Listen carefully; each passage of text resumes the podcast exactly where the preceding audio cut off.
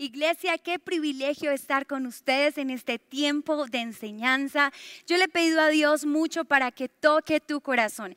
Y sabes que el Espíritu Santo mora en ti, pero algo que quiero que pidamos al Espíritu Santo en este momento es que se mueva en nuestras vidas, que nos quebrante, que toque lo profundo de nuestro corazón. Yo lo estoy deseando y antes de predicarte esta palabra, Dios habló a mi corazón, tenía una idea de lo que Dios quería hablarles y Él empezó a crecer esa idea en algo poderoso que hoy quiero traerte. Si eres nuevo, por favor no te desconectes con esta transmisión. Dios quiere hablarte. Algo que nosotros tenemos como cultura en la iglesia es que no nos distraemos, nos concentramos porque todo lo hacemos con excelencia para el Señor y porque queremos aprender cada día más de lo que Él tiene para darnos. Así que lo que hacemos es quitar cualquier otra actividad para concentrarnos en este momento. Tomamos un cuaderno de notas para escribir la palabra que Dios tiene para nosotros. Quizás en este tiempo Dios va a hablar palabra rema tu vida a través de versículos y tú vas a estar ahí recogiendo esa palabra de Dios, anotándola para mayor aprendizaje y llevándola a tu corazón.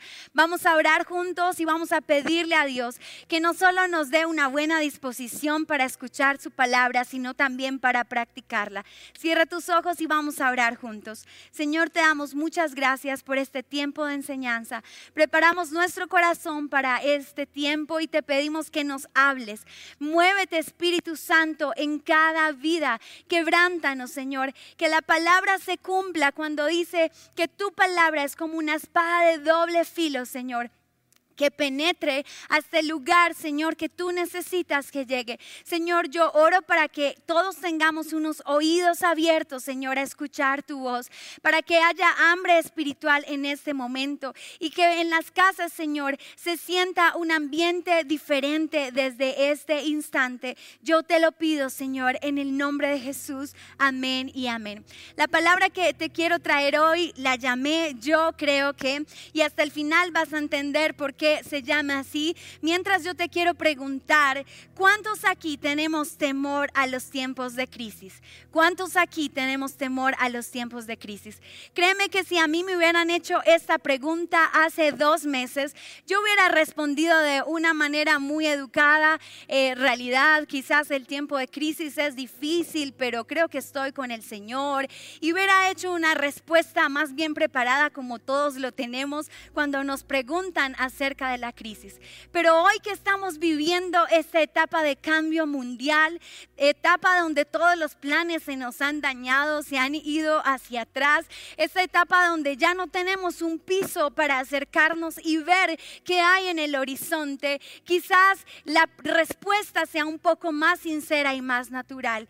Le tenemos miedo a los tiempos de crisis. Y es porque todo ser humano vive tribulación, vive la noche oscura. Los cristianos le llaman llamamos tiempos de desierto. No sé si en algún momento con tus mentores o discípulos has compartido esto. Hey, mentor, estoy en un tiempo desierto, estoy en un tiempo difícil, estoy en un tiempo de problemas y actualmente estamos en un tiempo de tribulación. Di conmigo, tribulación. Yo estuve leyendo acerca del significado de la palabra tribulación y encontré ese en el diccionario bíblico. Dice así, la tribulación es un estado de congoja y aflicción viene del vocablo hebreo sarap y se utiliza para el acto de refinar un metal. O sea que la tribulación tiene el propósito de refinar nuestras vidas, pero también viene de la misma raíz sarar, que significa estar en estrechez o en problemas o en angustias. Yo quiero que usted sea sincero, yo me he sentido estrecha en este tiempo de crisis, me he sentido sarab, o sea, refinada por Dios en este tiempo de tribulación. También me he sentido en angustia en este desierto o en esta noche oscura. Y es que cuando viene la tribulación, tú y yo estamos esperando que Dios responda de una manera. Pero lo chistoso de la tribulación es que Dios no se va a mover como tú piensas. Dios se va a mover como Él ya tiene planeado. Así que el coronavirus y esta pandemia que estamos viviendo actualmente, todos sus efectos colaterales han hecho que tú y yo hayamos tenido cambios importantes en nuestra vida, que estemos en tribulación, que estemos en desierto, quizás unos más que otros, pero todos viviendo un tiempo de desacomode, un tiempo de estrechez, como lo dice la palabra zarar en el hebreo. Y yo estuve escribiendo algunos ejemplos de cómo nos hemos estado desacomodando. Por ejemplo, algunos padres de la congregación me han escrito que han cambiado sus hábitos de vida porque la educación virtual ha hecho que ellos estén al lado de sus hijos toda una jornada bien larga para poderles ayudar a concentrarse, a manipular la herramienta por la que se estén conectando, además para hacer sus tareas. Hay unos que me dicen, ya no sé qué hacer, tengo que hacer almuerzo, estar con mi hijo, también tengo que concentrarme en mis propias cosas del trabajo.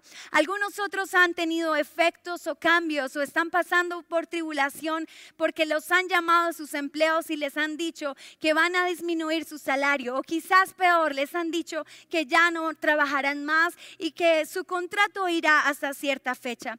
Algunos otros se están sintiendo tan prisionados por las deudas porque una vez más hay un favor del gobierno para empresarios, pero para algunos también significa endeudamiento para poder cubrir los gastos de nómina. Quizás todos, todos aquí hemos tenido que eliminar hábitos sociales. A mí me encantaba estar en la iglesia, me encantaba abrazar, saludar, salir a algún lugar con mis amigos de la iglesia a tomar algo, salir con parejas de la congregación y compartir un rato agradable en algún restaurante o quizás sentados en la silla de un parque y ya no lo podemos hacer. Algunos ni siquiera pueden bajar a esos espacios de recreación que tienen en sus unidades. También algunos que tenían viajes que querían irse para alguna ciudad o país del mundo o que tenían viajes aquí dentro de Colombia, ya tuvieron que aplazarlos y hoy día no saben si van a poder retomar ese proyecto de viajes. Quizás otros, y este me duele en mi corazón porque me pongo en los zapatos de aquellos que ya tenían fecha para su matrimonio o se casaban prontamente o se casaron y no pudieron resolver algo del matrimonio a causa de esta crisis. Y algo impresionante que ha pasado, esta ha sido una fuerte tribulación y los que se ven series van a entender, Nairobi murió y pasó solamente en esta crisis. Yo no sé por qué nos ponen más cargas, más tribulaciones en este tiempo. Oiga, y las personas que han cumplido años en marzo y abril, yo creo que nunca se les olvidará este cumpleaños. Ellos han estado reacios a cumplir cumpleaños y dicen, yo quiero que me celebren mi cumpleaños en diciembre. Yo no sé si usted sea de marzo y abril, pero sabe lo que le estoy hablando. ¿Qué me dice de los problemas que hemos tenido con el sueño? ha venido insomnio o muchos están durmiendo más de la cuenta, otros están comiendo terriblemente, el mercado se acaba más rápido de lo normal, están experimentando lo que es la gula y otros quizás han estado viviendo problemas mentales por su salud mental, han tenido ansiedad, preocupación, algún tipo de somatización, depresión. Y es que la tribulación nos pone en crisis, nos, eh, nos, nos pone estrechos, como dice ese significado de la palabra tribulación. Pero hoy quiero decirte que esto sucede porque somos vasos frágiles. Repite conmigo, yo soy un vaso frágil. Eh, segunda de Corintios 4, el apóstol Pablo dice, ahora tenemos esta luz que brilla en nuestro corazón, pero nosotros mismos somos frágiles vasijas de barro que contienen este gran tesoro. Esto deja en claro que nuestro gran poder proviene de Dios y no de nosotros mismos. La fragilidad en este caso está hablando de la naturaleza humana, de tu carne, de tus pensamientos. Es verdad, tenemos que aceptarlo. En la Biblia está escrito, nuestra naturaleza humana, nuestra fragilidad nos muestra que no podemos controlar nada. Que aunque tú te sentías antes seguro o poderoso en algún área de tu vida, hoy la palabra te está diciendo que no, que somos débiles, que nos cansamos, que el dolor nos acosa, que nos sentimos en estrechez. Y eso es la noche oscura. Y eso es sinceramente lo que hay en nuestro corazón como seres humanos. Pero algo importante que veo aquí es que si fue Dios quien me hizo frágil, si Él fue mi creador, si fue mi diseñador, ¿para qué me hizo así? Cuando tú construyes algo o tienes un plan acerca de algo, siempre lo construyes bajo un para qué. Así que debemos preguntarle al Señor, ¿por qué soy un vaso frágil? Y es que Pablo sigue diciendo en 2 de Corintios 6, que hay un gran tesoro. Lo leíamos, que ese tesoro brilla en nuestro corazón y que nuestra fragilidad, ese vaso frágil contiene ese gran tesoro. Y yo preguntaba, Señor, pero ¿por qué un gran tesoro en vasos frágiles? Si los tesoros normalmente se guardan en cajas fuertes. Me imagino que si tienes una caja fuerte, lo que haces es guardar lo más preciado para ti materialmente. Okay. Pero el Señor entonces me llevaba a este capítulo de Pablo donde él decía que el poder del Señor, que significa ese tesoro de Dios sobre mi vida, hace que ese vaso frágil tenga valor. Y eso es algo que quiero empezar a darte a entender, es que tu creador te hizo frágil porque necesita que tu vaso esté vacío, esté limpio para que Él pueda depositar el poder de Dios en ti y puedas entender que el poder no viene de ti, que el poder viene de Dios. Así que podrás armar miles de planes, podrás tomar muchas decisiones importantes, podrás sentirte el más creativo en tiempo de coronavirus, pero si no está el poder de Dios en tu vaso frágil, créeme que no vas a alcanzar nada. El Señor necesita depositar el gran poder de Dios en tu vaso. Yo estoy emocionada por esto y quiero saber si tú también levanta tus manos y dile, Señor, quiero ser ese vaso frágil lleno por ti, lleno del poder de Dios, que es ese tesoro.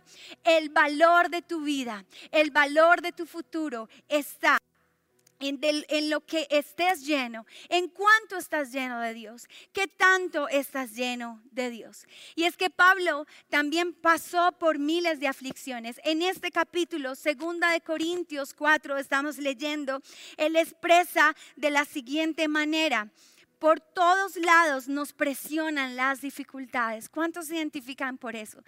En las noticias, por todos lados, nos dicen, pasó esto en el sector salud, va a pasar esto en el, en el sector transporte, para los empresarios. En todos lados tenemos presiones o dificultades, pero no nos aplastan, dice Pablo.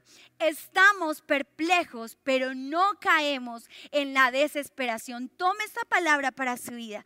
Somos perseguidos, pero nunca abandonados por Dios. Y somos derribados, pero nunca destruidos. Si algo estoy segura es que Dios está en la tribulación, en este desierto, en esta noche oscura, obrando en mí.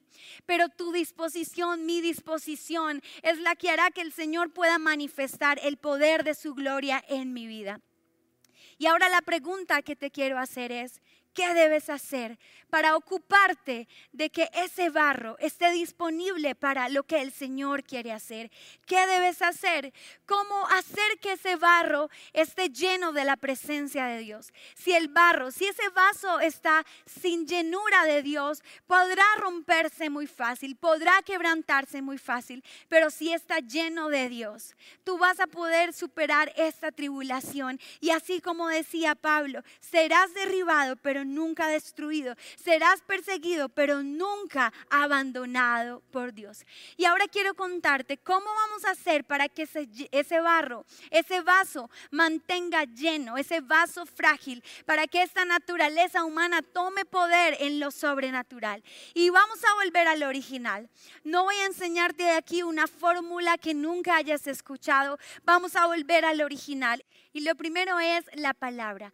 La palabra de Dios es certera no miente. Todo lo que encuentres en la palabra de Dios se puede ser realidad en tu vida si tú lo crees.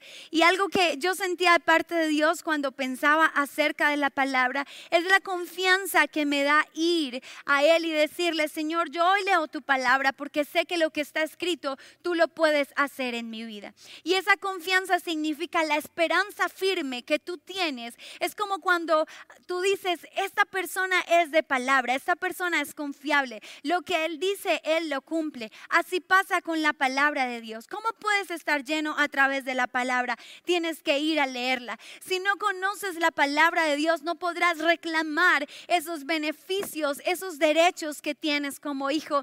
Pero lo más importante es conocer esas promesas que Dios tiene para ti. La palabra va a ser guía para tu vida, pero las promesas serán el sustento en tu tiempo de tribulación, en tu noche oscura, porque las promesas de Dios son tan preciosas y tú vas a experimentar en la tribulación como si fuera un descanso para ti. Una palabra que está en Deuteronomios 8:3 dice así, y te afligió y te hizo tener hambre y te sustentó con maná comida que no conocías tú, ni tus padres la habían conocido, para hacerte saber que no solamente de pan vivirá el hombre, mas de todo lo que sale de boca de Jehová vivirá el hombre. ¿Qué quiere decir esta palabra? Todas esas promesas que tú te habías hecho a ti mismo, promesas que tenían tus jefes contigo, promesas que tenían quizás tus socios contigo, no importan en este momento, importan las promesas de Dios. ¿Y cómo debe estar ese vaso hoy? Lleno de promesas, lleno de palabras. Va a ser tu sustento, tu fortaleza. Es como cuando yo sé que hay un cheque que puedo reclamar años más adelante. Así son las promesas de Dios. Desde ya las puedes estar confesando y Dios con seguridad va a cumplirlas en tu vida. Yo quiero preguntarte cuál es la promesa que está presente en tu vida en este tiempo de crisis. Si no tienes promesa, corre ahora mismo a leer la palabra. No literalmente ahora mismo, apenas terminemos. Es una tarea. Corre ahora a buscar esa promesa que serás tu sustento o tus promesas, porque Dios tiene tantas promesas para todos. Pero corre, escríbelas, anótalas en algún lugar, que puedas visualizarlas constantemente, porque serán tu sustento, serán una forma que puedas llenar ese vaso frágil del poder de Dios. ¿Cuántos dicen amén? Sus promesas son firmezas, sus promesas hacen que tú no resbales fácilmente porque ya conoces a Dios. Pero tienes que ir a la palabra, tienes que sacarte tiempo con el Señor. Primero, para que tu vaso esté lleno, debes ir a la palabra. Y cuando vayas a la palabra, toma promesas de Dios para tu vida. Segundo, anótalo en tu cuaderno. Adora a Dios. Me encantó Abacub, el profeta Abacub, viviendo en un tiempo de tribulación. También era un tiempo no solo para él, sino para el lugar donde él estaba, la ciudad en la que él estaba. Abacub, versículo 17 y 18 del capítulo 3 dice, aunque la higuera no florezca, ni haya frutos en las vides, aunque falle la cosecha del olivo y los campos no produzcan alimentos, aunque en el aprisco no haya ovejas, ni ganado en los establos, aún así yo me regocijaré en el Señor y me alegraré en el Dios de mi salvación. Sabes que yo veo en el profeta una actitud de adoración una actitud de rendición, pero una actitud de gratitud. Y es que la adoración es una actitud es la forma en cómo tú observas la situación y aunque veas que en realidad es una crisis en tu vida, entiendas que el Todopoderoso debe seguir siendo adorado. Muchos aquí dicen, no, el Señor está quizás contra todos nosotros, ya no voy a ir a la iglesia, ya no voy a cantar más, ya no voy a obedecer más. No estás cuidando tu fragilidad. Tu vaso debe estar lleno en tribulación. Y una de las cosas más hermosas que creo que Dios espera de nosotros, como Él está todo el tiempo afinando nuestras vidas, es que Él espera que en la adoración haya obediencia, haya servicio, haya amor que tú puedas seguir fluyendo en eso. Porque si no, eh, lo que esto te está demostrando es que has estado quizás basado en tus emociones y no en tus convicciones. Y algo hermoso que Dios me hacía entender con este segundo punto, eh, por qué mi vaso tenía que estar lleno de adoración, es porque en la tribulación se acaban las palabras. En la tribulación viene la, sequedad, la estrechez. Y a veces no tenemos palabras en medio de nuestra angustia para referirnos a Él, porque Él entiende nuestro dolor humano. Pero la adoración hace que tú y yo podamos expresarle a Dios a través de cánticos de amor, a través de poemas de amor, todo lo que hay en nuestro corazón. Y algo hermoso que yo entendía con Él es que cuando falten palabras, solamente debo acudir a esas canciones de amor que yo le entrego a Él constantemente. Iré a Él y iré a su presencia. Y yo quiero hoy invitarte a que con tus ojos cerrados le digas, Señor, yo no quiero que falte en mi vaso, Señor, la adoración. Dile, Señor, yo te quiero adorar de día y de noche. Aun cuando no salgan palabras, Señor, te adoraré. Te adoraré, Señor. Te cantaré. Estaré aquí para obedecerte, para amarte en la crisis. Tú eres mi Dios si estamos en crisis o si no. Y así como lo decía Habacuc, con todo yo me regocijaré en el Dios de mi salvación. Gracias, Señor. Si puedas ahí cerrar tus ojos y decirle a tu Padre que tú le amas, que tú le adoras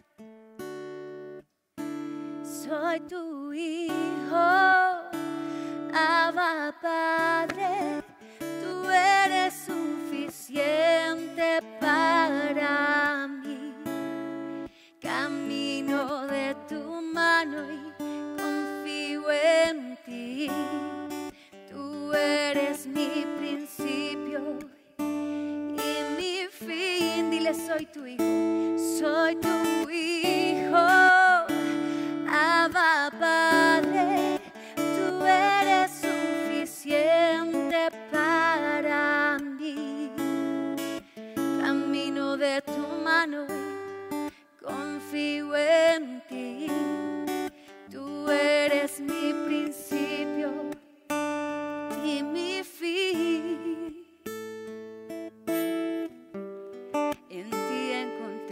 esperanza el valor que tu cruz me regaló.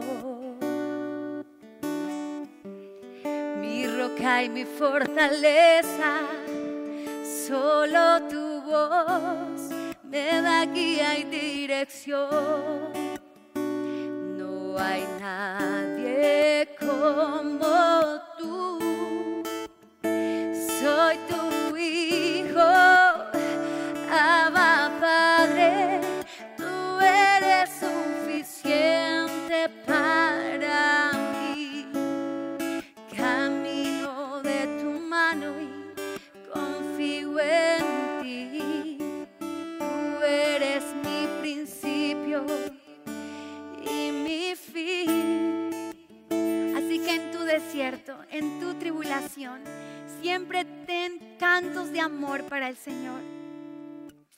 si no salen las palabras a través de la adoración, vas a empezar a fluir.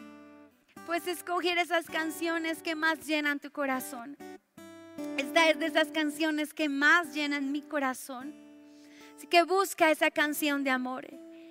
Soy tu hijo, Abba Padre, tú eres suficiente para mí camino de tu mano y confío en ti. Tú eres mi principio y mi fin. Amén.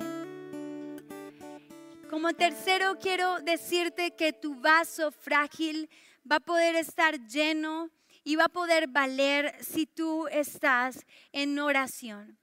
Y quiero recordarte que el primero es estar lleno de su palabra, con sus promesas. El segundo es que no falte la adoración. Y el tercero, que no falte la oración. Romanos 12, 12 dice, alégrense en la esperanza y muestren paciencia en el sufrimiento, que es lo que nos pide el Señor en la tribulación, alegrarnos en su esperanza, ser pacientes cuando estemos pasando por dolor. Pero dice, perseveren en la oración. Yo sé que muchos aquí han estado más orientados a su tiempo de intimidad con Dios, pero por favor no te conformes, desea más tener esa comunicación constante con tu Dios. Ve, busca un lugar perfecto para que te puedas comunicar. Ten tiempos en tu agenda organizados para que puedas tener esos espacios de oración al Señor. Persevera en la oración. Esta palabra de perseverar habla de ser constante, no menguar, de quizás no ser fríos y calientes frente a la oración, sino en oración poder pedirle al Señor que nos ayude a permanecer, a tener esperanza y que él construya en este vaso frágil lo que Él tiene que hacer. ¿Cuántos van a seguir orando mucho más por el Señor? ¿Sabes que yo me alegro? En la iglesia eh, hay personas que tienen grandes iniciativas con el tema de oración y he visto mucho eh, este movimiento de oración en este momento de crisis, un poco más de, que antes. Yo creo que muchos aquí hemos repensado varias cosas en nuestra vida y una de nuestras prioridades debe ser la oración. En la iglesia algunas redes tienen algo que se llama centinelas y ellos se van rotando, los mentores se van rotando gente para estar orando por ellas llaman a una persona y a través de la oración el ánimo de esa persona, la fe de esa persona es levantada. No solamente ores para tu bendición, ora también por la bendición de otros, ora también por el corazón y el sufrimiento de otros. La forma en cómo vas a poder ver el poder de Dios, entender el poder de Dios, alcanzar sabiduría es a través de la oración. Y por último, quiero decirte cómo tu vaso va a estar lleno completamente. Y yo quiero que aquí pongas más atención que antes, recibas más que antes y escribe en tu cuaderno, estaré lleno con el Espíritu Santo. No te puede faltar el Espíritu Santo. Romanos 15:13 dice que el Dios de la esperanza los llene de toda alegría y paz a ustedes que creen en Él, para que rebosen de esperanza por el poder del Espíritu Santo. Debes anhelar más el Espíritu Santo. Debes pedirle al Espíritu Santo que siga en tu vida, pero darle permiso para que Él pueda moverse como Él anhela. Y Dios, eh, empecé a leer acerca del Espíritu Santo y venían a mí algunas citas bíblicas que me habla que el Espíritu Santo nos ayuda a permanecer. Primera de Juan 4:13. El Espíritu Santo te da vida. Gálatas 5:25. El Espíritu Santo te da poder. Segunda Timoteo 1:7. El Espíritu Santo nos ayuda en nuestra debilidad. Romanos 8:26. El Espíritu Santo da libertad. Segunda de Corintios 3:17. El Espíritu Santo te da sabiduría y revelación. Efesios 5, 17. Necesitamos el Espíritu Santo. No podemos estar solo adorando a Dios, orando a Dios, leyendo la palabra. Debemos anhelar más el Espíritu Santo. Esto son apenas algunas citas bíblicas. Pero si tú empiezas a mirar más a la luz de la palabra, la necesidad del Espíritu Santo para que tengas poder, para que seas fuerte, para que seas sabio, para que seas alguien que sea entendido en los tiempos, necesitas el Espíritu Santo. Romanos 8:15 dice, y ustedes no recibieron un espíritu que de nuevo los esclavice al miedo. Nosotros tenemos el espíritu que nos adopta como hijos y nos permite clamar, Abba Padre. El Espíritu Santo hace que tú te sientas hijo, que tú sientas confianza al entrar en la presencia de Dios. Y yo quiero pedirte que anheles su espíritu espíritu, que anheles más de su presencia. Nuestros vasos necesitan estar fortalecidos para poder enfrentar esta crisis y las que vienen. Estamos siendo zarandeados por Dios, por las circunstancias, pero permaneceremos si nuestro vaso frágil lo cuidamos y permitimos que el poder de Dios sea depositado a través de su palabra, a través de la adoración, a través de la adoración, pero muy importante a través del Espíritu Santo. Nadie aquí quiere ser débil. Si no quieres ser débil, busca al Espíritu Santo. Si no quieres caer en el intento, busca más de Dios. No pierdas la vista que no eres poderoso por tu talento. Eres poderoso por lo que está en ti, por lo que tienes dentro, por la llenura de Dios y empieza a buscar esa excelencia del poder de Dios. Yo quiero pedirte que durante los próximos ocho días vamos a hacer un reto que le vamos a llamar numeral yo creo que. Y vamos a estar posteando en nuestras redes sociales un versículo diario, el versículo que Dios te dé. Yo creo que yo ya tengo el primer versículo para ponerlo a partir del día de hoy. Dice, yo creo que porque yo sé muy bien los planes que tengo para ustedes, afirma el Señor. Planes de bienestar y no de calamidad, a fin de darles un futuro y una esperanza. Jeremías 29, 11. Ese es mi primer versículo de yo creo que. Y con este movimiento numeral yo creo que yo estoy pensando que muchas personas puedan empezar a inspirarse a través de la palabra de Dios, puedan empezar a entrar más en oración, adoración, pero también que otros lo puedan ver, porque todos aquí somos frágiles y necesitamos de Dios, necesitamos superar este tiempo de tribulación, pero con el Señor. Así que quiero pedirte que todos los días busques un versículo que sea promesa, que se haga vida para ti, que te levante tu ánimo, tu vida espiritual y le pongas numeral, yo creo que escribe ese versículo en tus redes sociales. También puedes postear una canción que tú digas, esta canción llena mi corazón y podrá llegar a muchos corazones si yo la puedo poner. Pero vamos a hacer que este movimiento de yo creo que no solamente levante nuestra vida, nos llene como vasos frágiles que somos del poder de Dios, sino que podamos consolar a otros a través de la palabra. Y para terminar, yo quiero pedirte que con tus ojos cerrados vamos a pedirle al Señor de esa llenura del Espíritu Santo. Vamos a tomarnos unos 30 segundos donde yo no quiero dirigir un tiempo de oración, sino que quiero que tú estés con el Espíritu Santo pidiéndole de esa llenura. Habla con el Espíritu Santo ahora.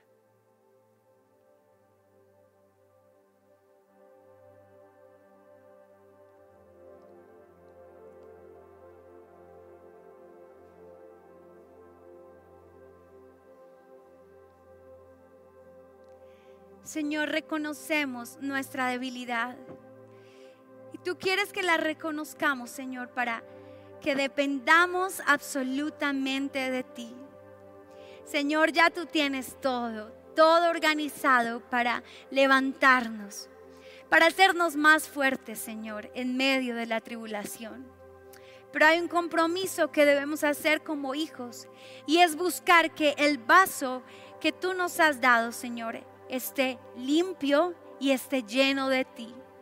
Y hoy nos comprometemos como hijos a buscarte más, a anhelarte más, a creer más en tu palabra, Señor. Señor, yo hoy pido que tú lleves a cada uno de tus hijos a la Biblia y que entregues palabras específicas, promesas específicas, Señor.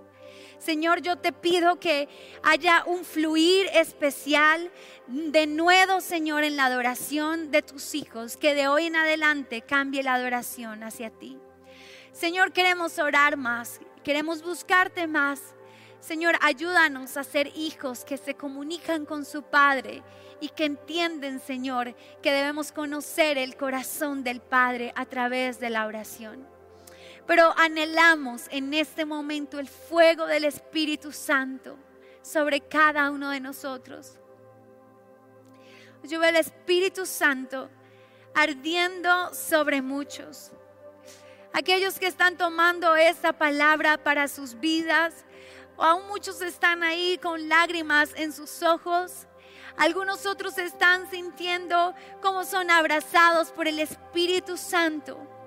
Veo como hay manifestaciones del Espíritu Santo en cada lugar. En los lugares donde Él tiene permiso, donde Él se puede mover. Yo veo como las alas del Espíritu Santo se están batiendo y como sus hijos podemos ser llenos llenos, llenos en la tribulación, descansamos en la tribulación. Espíritu Santo, ya tú estás en nosotros, pero te pedimos más manifestación de tu poder. Señor, haznos permanecer. Danos de tu poder, Señor. Danos vida, Espíritu Santo.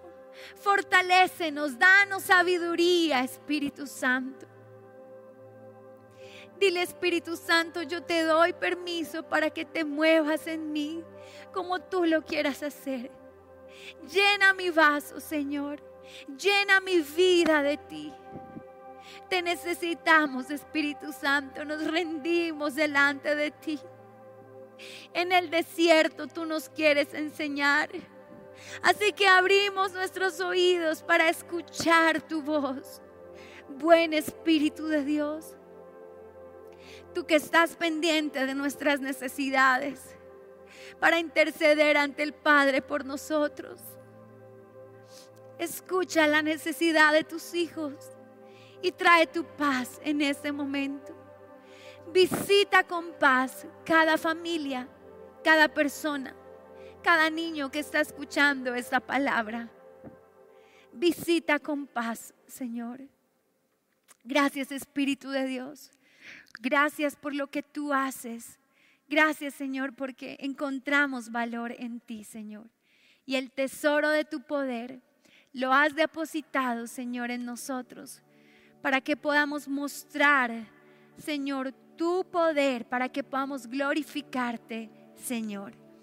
Amén. Dale ese fuerte aplauso al Señor. Él está en este lugar, está en tu casa, está en tu vida. Dale ese fuerte aplauso al Señor. Amén. Y yo quiero aprovechar esta gran oportunidad, porque los que nos ven por primera vez necesitan del Espíritu Santo necesitan alimentarse a través de la oración, la palabra y la adoración. Y quiero extenderte la invitación. El Señor quiere tocar tu corazón. El Señor quiere entrar a tu vida. Tú tienes en tus manos la decisión de permitirle a Él que entre. Si esta es tu decisión, yo quiero guiarte para que tú le permitas a Él que entre a tu vida, que entre a tu ser. Si eres nuevo, déjame invitarte a cerrar tus ojos. Y yo quiero pedirte que le digas al Señor que le necesitas. En tus palabras, dile Señor, yo te anhelo. Te entrego las llaves de mi corazón, te entrego las llaves de mi vida y te pido que seas mi Señor y mi Dios. Si quieres agregarle algo más en tus palabras, ahora mismo lo puedes hacer. Y decirle, Señor, yo te anhelo para mí.